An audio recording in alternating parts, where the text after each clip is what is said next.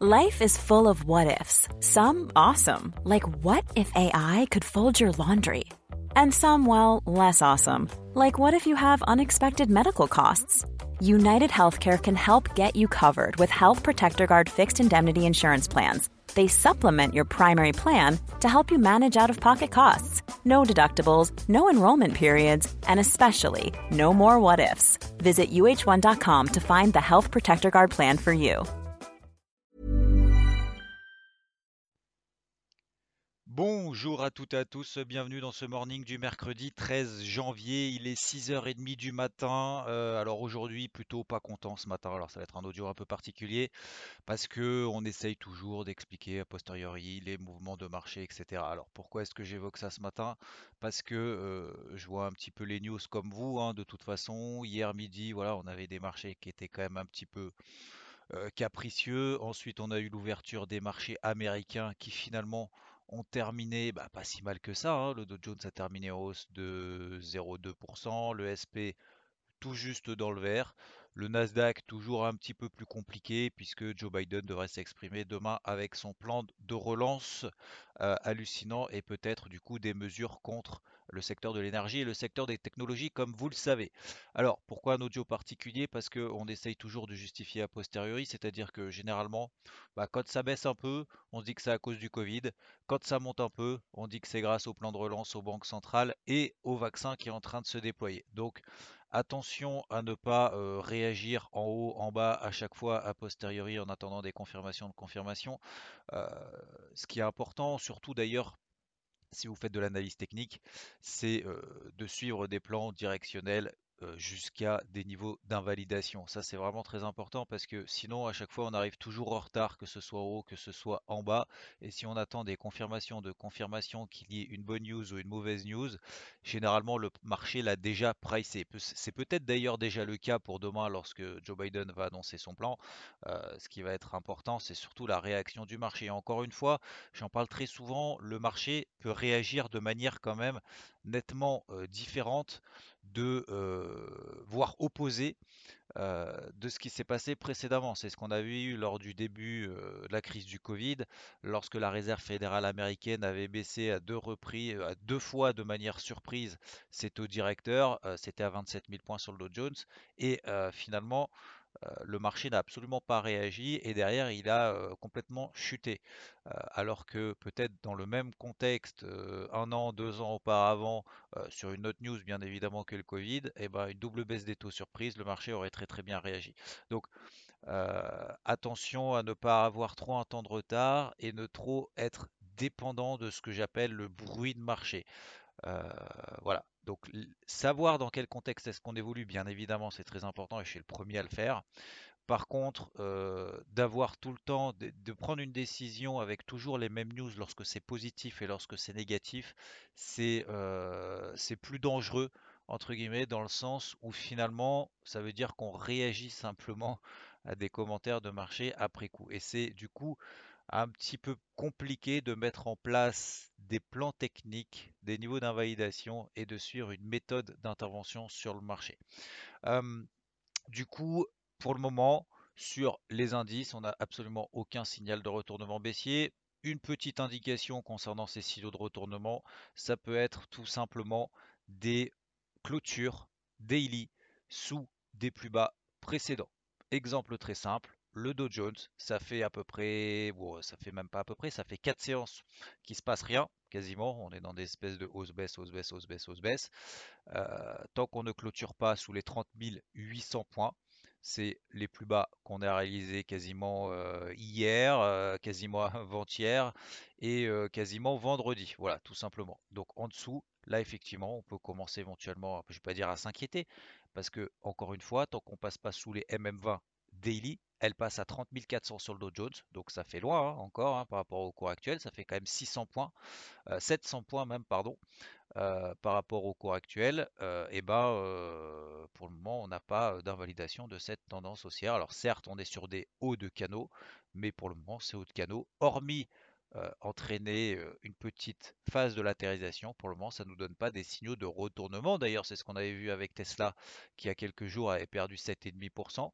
7,5% alors qu'elle a pris 1000%, et ben ça n'invalide pas pour le moment cette tendance haussière. Et la preuve, hier, alors je vais regarder tout de suite, l'action Tesla a gagné quasiment 5% et a fait, n'a pas fait des nouveaux records historiques, mais en tout cas le mouvement du coup de baisse de 7,5% n'a pas été, comment dire, n'a pas entraîné derrière de fortes baisses. Et là encore, même sur Tesla, vous prenez la MM20 Daily, elle passe à 700 dollars. L'action cote 850 dollars. Donc ce qui est important, c'est de prendre une décision sur suivre ou non les tendances, un plan directionnel simple, un gros niveau d'invalidation. Et une fois qu'on a ça, on essaye de travailler dans ce sens-là en fonction des signaux qu'on a, soit en intraday. D'ailleurs, je félicite l'ensemble de l'équipe, que ce soit Rodolphe, Ludo et également Momo qui sont en live euh, toute la journée, euh, qui permettent d'ailleurs de, derrière de, suivre ces plans-là, et notamment en intraday, d'essayer de déterminer des réactions de marché positives ou négatives, selon qu'on est acheteur ou vendeur, et en fonction de ces réactions positives ou négatives, de prendre une décision d'y aller ou non. Mais au moins, on a euh, une limite, un risque qui est déterminé par un niveau d'invalidation. Euh, concernant sinon euh, la suite, c'est le dollar bah, c'est replié, ça c'est ce que j'attendais un petit peu, c'est je m'y attendais un peu parce que depuis le début de la semaine, j'étais un peu en retrait par rapport à ce qui se passait sur le dollar, c'est vif rebond qu'on avait commencé à amorcer la semaine dernière, sauf que encore une fois, et je le rappelle, lorsque nous avons des accélérations, en l'occurrence haussières, dans des tendances baissières qui restent quand même très affirmées, ça fait des, semaines et des mois que le dollar est faible, que le dollar est en tendance baissière. Certes, on arrive sur un gros niveau mensuel, mais lorsqu'on a des vives accélérations haussières euh, dans des tendances baissières, eh ben, on a plus de chances que ces accélérations haussières soient ce que j'appelle, entre guillemets, hein, c'est peut-être un petit peu vulgaire, mais des, des bull des, pièges acheteurs. Donc pour le moment, eh ben, le dollar euh, finalement a retracé hier l'intégralité de la forte hausse qu'il a commencé à amorcer, notamment lundi. Donc il a continué à, amorcer lundi. Et euh, donc c'est pour ça que je vais probablement continuer à le travailler à la vente. J'ai un nouveau signal de confirmation de cette tendance baissière si on devait tout simplement passer sous les plus bas qu'on a réalisé cette nuit. D'ailleurs, l'eurodoll est repassé du coup euh, proche des 1,22. C'est un premier niveau technique très fort, très important et c'est là qu'on va probablement euh, confirmer euh, le fait que bah, l'eurodoll finalement la, baisse qu'il a commencé à amorcer la semaine dernière, donc il est parti des 1,2350 jusqu'à 1,2130 eh bien, euh, l'invalidation de ce petit flux baissier qu'on a eu la semaine dernière s'il devait passer au-dessus des 1,2220. Donc très probablement, je vous donne un peu mes, plans en amont. Euh, encore une fois, ce n'est pas un conseil en investissement ou quoi que ce soit. Je vous donne simplement des plans, euh, des zones d'intervention que je vais suivre ou non, que ça fonctionne ou non, mais au moins je sais pourquoi je le fais d'un point de vue technique. Donc ça va être un gros seuil pour moi important, c'est 1,2220. Si on devait passer au-dessus, j'estime qu'on invalide le flux baissier de la semaine dernière. Euh, on a également d'autres éléments quand même sur par exemple le dollar yen. Le dollar yen lui aussi qui a entamé une vive ascension. Alors ascension c'est plutôt euh, rebond pour le moment, hein, ce qu'on appelle un pullback finalement d'une tendance baissière très très forte depuis des mois.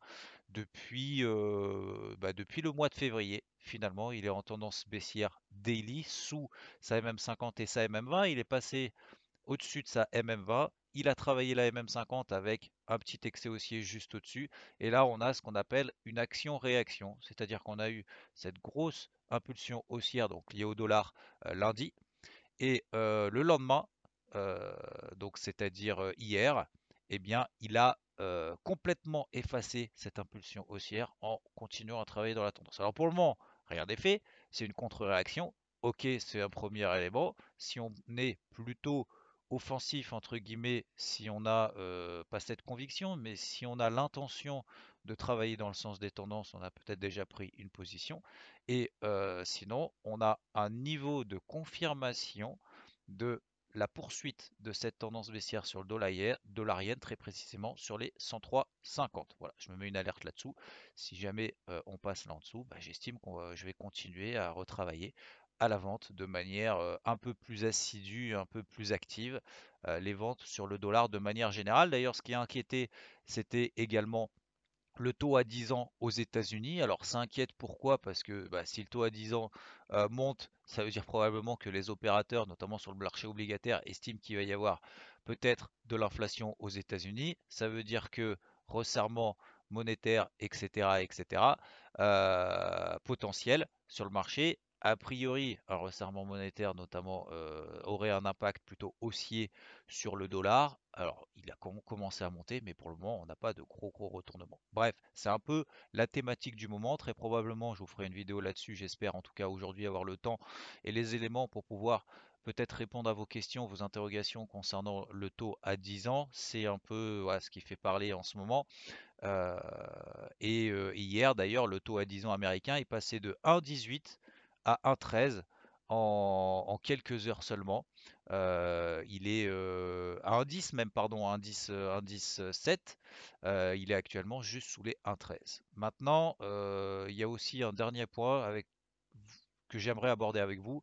C'est alors le Bitcoin. Le Bitcoin, bah voilà, comme je dit, prendre un petit peu de recul, utiliser des, unités de temps relativement longues pour mesurer, relativiser un peu ces, périodes de baisse. Mais en même temps, il y a deux éléments très importants que je vais suivre, notamment sur le Bitcoin. C'est un, ce retracement de 50% de cette accélération baissière qu'on a connue à partir de dimanche. Donc entre les 41 000 dollars et les aller à la louche 31 000 dollars, je prends 50% de retracement de cette accélération baissière. Ça nous donne grosso modo 37 36 500, 37 000 dollars. 37 000 dollars, donc c'est 50% de retracement de cette impulsion baissière. Si on ne repasse pas au-dessus très rapidement des 36 000, 37 000, on risque d'avoir toujours ce flux, le marché a toujours ce flux baissier en mémoire, donc ça pèse sur les cours, etc. Et d'ailleurs, on a réagi à deux reprises, que ce soit lundi ou que ce soit hier, sur cette zone des 36 500, 37 000 dollars. Et depuis, c'est le deuxième élément, on a cette MM50 H1 baissière qui coiffe les cours. Donc là, c'est un premier point de repère sur 34 400 dollars actuellement. Il euh, faudra très rapidement passer au-dessus pour pouvoir au moins construire une zone support à court terme qui permettrait derrière de viser peut-être à nouveau des nouveaux records historiques. Pour le moment, on a une petite pression baissière qui s'installe. Donc attention quand même, hein, deux gros euh, niveaux d'alerte, 30 500 dollars et 34 euh, 400 dollars à très court terme au-dessus des 36 000 dollars, on invaliderait un petit peu le même principe que sur l'euro-dollar par exemple, on invaliderait cette petite pression baissière qu'on a connue ces derniers jours. Euh, donc aujourd'hui, on a Christine Lagarde qui s'exprime à partir de 10h. Demain, ce sera Powell et Biden. Je vous souhaite à toutes et à tous une très belle journée et je vous dis à plus. Ciao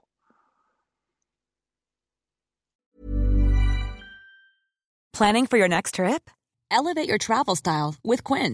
Quince has all the jet setting essentials you'll want for your next getaway, like European linen, premium luggage options, buttery soft Italian leather bags, and so much more. And is all priced at 50 to 80% less than similar brands.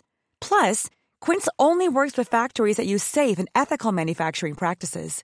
Pack your bags with high-quality essentials you'll be wearing for vacations to come with Quince. Go to quince.com/pack for free shipping and 365-day returns.